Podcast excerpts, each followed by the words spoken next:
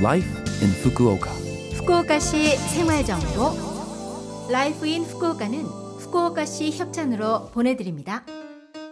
여러분 안녕하세요. 성견 수요일 아침 DJ 김지숙이 인사드립니다. Life in 후쿠오카는 후쿠오카시에서 쾌적하고 즐겁게 지내실 수 있도록 여러분께 다양한 생활 정보와 여행 정보를 소개해 드립니다. 오늘도 짧은 시간이지만 저와 함께 즐거운 시간 보내시기 바랍니다. 후쿠오카시 생활 정보. 일본에서는 4월에 학생들은 새로이 학교에 입학하거나 승급하며 회사원들은 새롭게 입사 또는 전근, 이직을 해서 이 시기에 이사를 하는 사람들도 많습니다. 2월부터 3월까지는 새로운 생활을 위한 준비 기간이기도 하죠. 후쿠오카 시내로 이사할 예정인 분 혹은 후쿠오카시에서 다른 지역으로 이사할 예정인 분은 계시나요? 이사할 경우에는 전출 신고가 필요합니다. 이사하시기 전에 구청을 방문해 필요한 서류를 받으세요.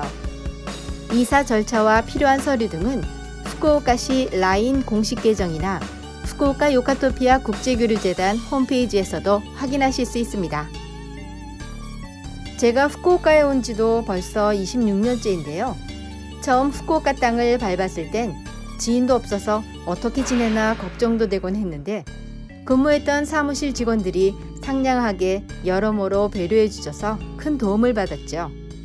요즘에야 인터넷을 통해 다양한 정보를 얻을 수 있지만 그 당시에는 인터넷도 없던 시대였으니 직장 동료들이 아니었다면 많이 힘들었지 않았나 싶네요.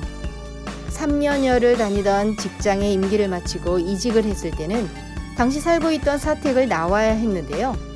아무래도 외국인이 일본에서 집을 구하려면 많은 고충이 있죠. 저 역시도 예외는 아니라 방문한 부동산에서 푸대접을 받기도 하고 그래서 또 이렇게까지 하면서 일본에 거주해야 하나 싶은 생각이 들기도 했는데요. 그때 지인들이 알려준 유아를 통해 집을 구했답니다. 집을 구하는 데 있어 외국인에겐 가장 큰 어려움이 보증인 문제였는데 보증인이 필요 없는 데다가 시키킨이나 레이킨 문제도 일반 임대주택에 비해 저렴해서 큰 도움이 됐죠. 저희 Life in 후쿠오카의 블로그나 팟캐스트를 통해서 과거에 소개된 내용을 확인하시면 여러분들이 후쿠오카에서 생활하시는데 도움이 되는 정보를 얻으실 수 있을 겁니다. 그리고 후쿠오카시 홈페이지에 Life in 후쿠오카의 팸플릿과 동영상이 공개되어 있습니다. 후쿠오카시에서 여러분들이 안심하고 즐겁게 생활하실 수 있도록 난처한 일이 생겼을 때 방문하실 수 있는 상담 창구와 지역 정보, 생활 규칙과 매너 등을 소개하고 있으니 후쿠오카시 홈페이지도 확인하시기 바랍니다. 후쿠오카시 생활 정보 이번 주 Life in 후쿠오카 한국어 어떠셨어요?